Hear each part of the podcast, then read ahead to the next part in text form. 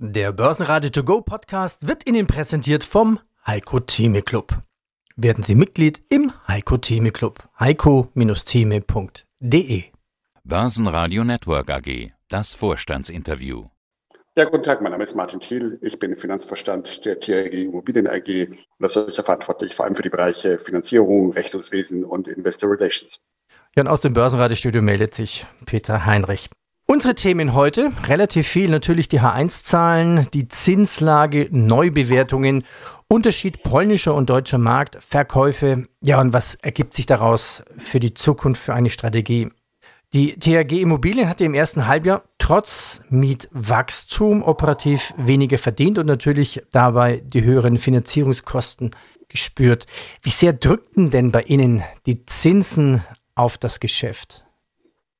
Also Zinsen haben natürlich bei uns schon einen deutlichen Einfluss. Fairerweise hat man in der Vergangenheit sehr davon profitiert. Jetzt sehen wir auch in den Ergebnissen steigende Finanzierungskosten. Aber wir können einfach mit unserem Vermietungs- und dem Verkaufsgeschäft aktuell einen großer Teil der steigenden Zinsen auffangen.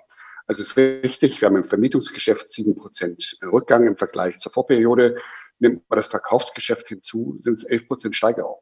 Das kommt uns im Moment zugute. Also wachsendes Verkaufsgeschäft, vor allem in Polen, das nicht so kapitalintensiv ist, weil die Finanzierung erfolgt da im Wesentlichen über Käuferanzahlung, hilft uns im aktuellen Umfeld steigender Zinsen nach wie vor steigende Ergebnisse auch zu erzielen.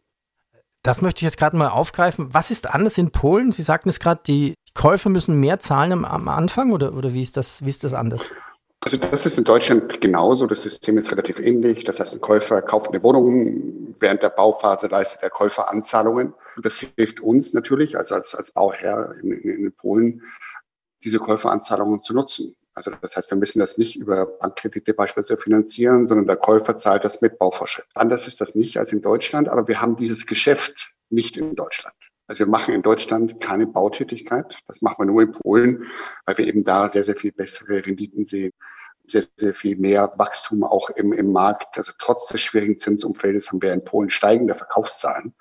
Wenn man das mal vergleicht mit dem Marktumfeld in Deutschland, wenn man da so schaut, was Bauträger jetzt reporten, da geht es in die andere Richtung. Also da zeigt sich der polnische Bauträgermarkt sehr, sehr viel robuster als, als der deutsche. Und Warum ist das so? Liegt das ein bisschen an der politischen Lage, dass man Unsicherheiten hat, obendrauf noch grüne Kosten für mehr Dämmung, mehr Sanierung und dann vermutlich auch Unsicherheiten bei Heizungsformen in Deutschland, obwohl natürlich große Immobilieneinheiten ja ausgenommen sind?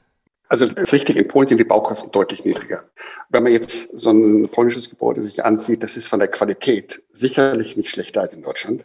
Aber natürlich das, was in Deutschland die Baukosten getrieben hat, sind natürlich viele, viele Regulierungen, unter anderem im energetischen Bereich, die einfach die Kosten haben steigen lassen. Also heutzutage in vergleichbarer Qualität, wie wir in, in Polen machen, etwas mit Grundstück zu bauen unter 5.000, 5.500 Euro den Quadratmeter ist fast unmöglich. In Polen bauen wir das für 2.500 Euro den Quadratmeter. So, das zeigt mal so die, die Unterschiede. Und dann ist es so, auch in Polen sind die Gehälter deutlich gestiegen. Das heißt, die Menschen können sich das leisten. Wir konzentrieren uns ja in Polen sehr auf die großen Städte.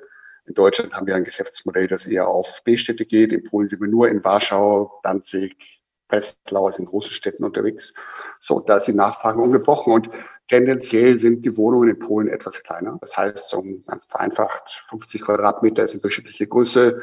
Wenn man das für 2000, 2500 Euro baut, sind das Gesamtbaukosten von etwas über 100.000 Euro für eine Neuwohnung in vielleicht Polens Hauptstadt.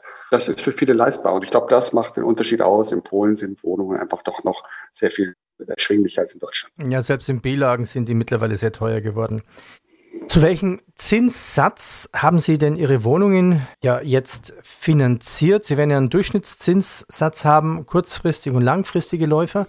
Und wie machen Sie das in Polen? Polen hat ja auch einen Zinssatz von 6,25 Prozent. Zuletzt finanzieren Sie das über deutsche Banken, polnische Banken. Wo stehen Sie da? Also das muss man unterscheiden. Einmal im deutschen Geschäft, wir haben jetzt über alles einen durchschnittlichen Zins von 2,3 Prozent. Wenn wir neu einen Kredit aufnehmen für unser deutsches Vermietungsgeschäft, sind wir etwas über vier Prozent. Also das ist einfach ein deutlicher Zinsanstieg. Das ist ja das, was wir zu Beginn diskutiert haben. So in Polen finanzieren wir unseren Vermietungsbestand. Wir haben ein zweigeteiltes Geschäftsmodell in Polen. Einmal das Verkaufsgeschäft, das zweite ist das Vermietungsgeschäft. unser Vermietungsbestand im Grunde über Gesellschafterdarlehen der TRG. Also das heißt, wir haben hier in Deutschland Geld aufgenommen, zum Beispiel für die vier Prozent und haben das dann in Polen genutzt, um äh, die Immobilien zu bauen.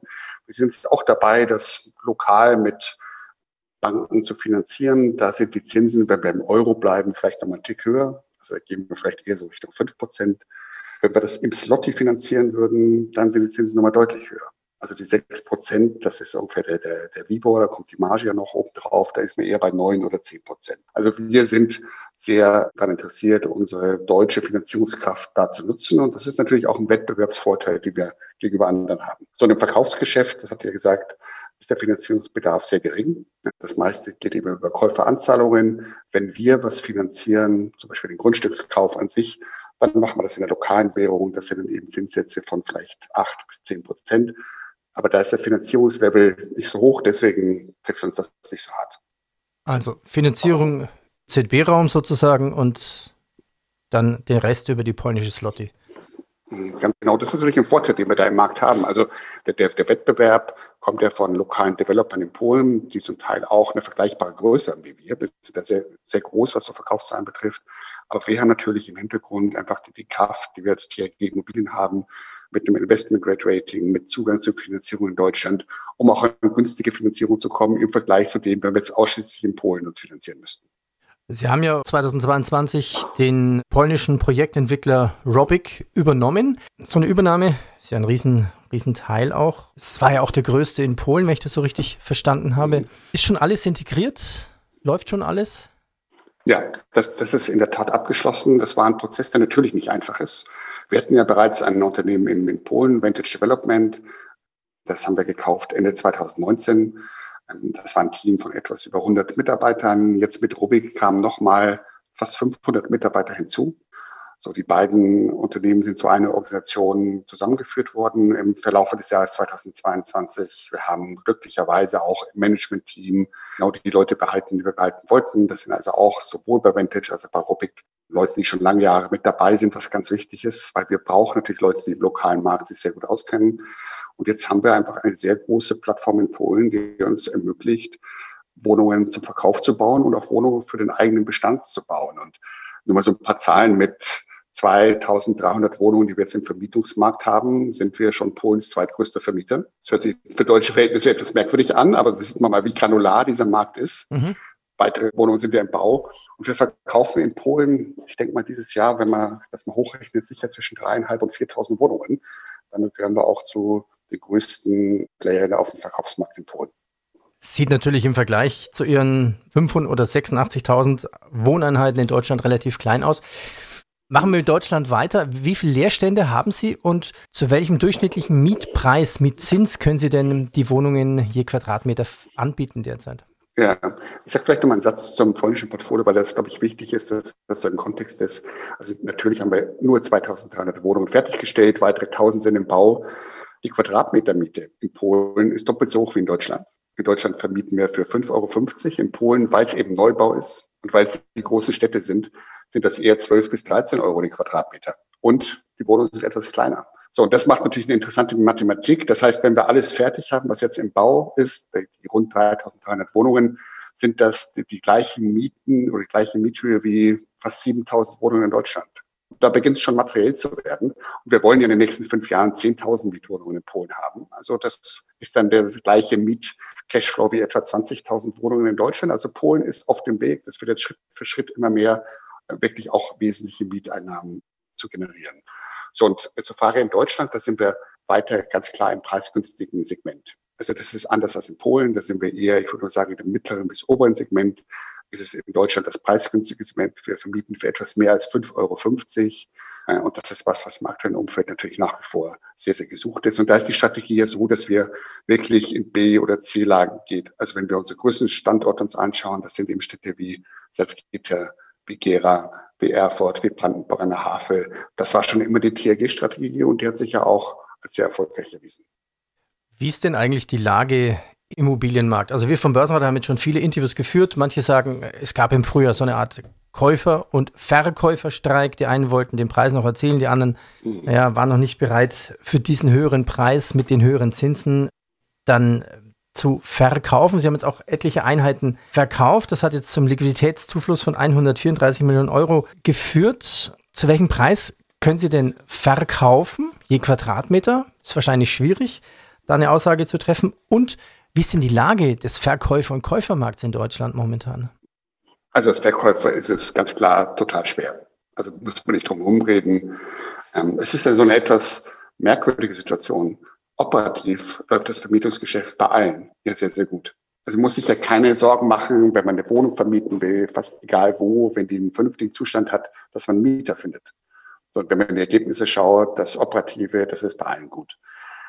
Das ist auch was Wichtiges. Also das vergisst, man so schnell, wenn wir jetzt in anderen Immobiliensegmenten tätig wären, ich denke mal so an Büros, da müsste man sich vielleicht sehr, sehr viel mehr Gedanken machen, wie ist eigentlich das Geschäftsmodell aufzustellen für die nächsten Jahre. Also das Produkt, das wir haben, preisgünstiger Wohnraum, das wird operativ sich gut entwickeln. So, aber jetzt kommt eben das Zinsthema. Das ist relativ einfach. Ich meine, heutzutage kostet für jeden Bankkredit vier Prozent, viereinhalb Prozent für zehn Jahre. Das waren halt vor anderthalb oder zwei Jahren noch unter ein Prozent. Und das drückt auf die Preise. Also ich glaube, da hat sich die ganze Branche ein bisschen schwer getan, vielleicht hier auch mal die Realität zu erkennen. Aber das führt natürlich jetzt auch zu den Bewertungsverlusten, die wir sehen. Und das führt halt dazu, dass viele Kaufinteressenten, die es gibt, die wissen, in Deutschland wird das mittel- und langfristig nach wie vor sehr gut funktionieren, Wohnungen zu vermieten, jetzt einfach nochmal weiter an der Seitenlinie stehen und sagen, also das Risiko, dass die Preise von einem Tag auf den anderen durch die Decke geht, nach oben, das ist vielleicht überschaubar. Da hat man jetzt nicht den Druck. Wir warten einfach mal ab. So, und das fürchte ich wird auch nicht sich morgen ändern, sondern das wird wahrscheinlich ein Thema für das ganze Jahr 2023 noch sein. Irgendwann haben aber dann Preise ein Niveau erreicht. Wir sehen es ja in den Bewertungen, dass die Preise schon gefallen sind. Im letzten halben Jahr ist unser Portfolio schon 13 Prozent abgewortet werden. Da wird wahrscheinlich noch ein Tick oben drauf kommen, aber wir erwarten da jetzt nichts Massives mehr. So irgendwann wird der erste anfangen zu kaufen und dann folgen auch andere. Aber klar, das hohe Zinsumfeld hat natürlich für den Preisrückgang gesorgt und das, das ist einfach so. Ja, aber Sie sagten es ja vorhin, viele Immobilienfirmen haben ja von den Aufwertungen immer profitiert und jetzt klar. ist halt einfach mal die andere Richtung, Richtung der Fall. Ja, wahrscheinlich.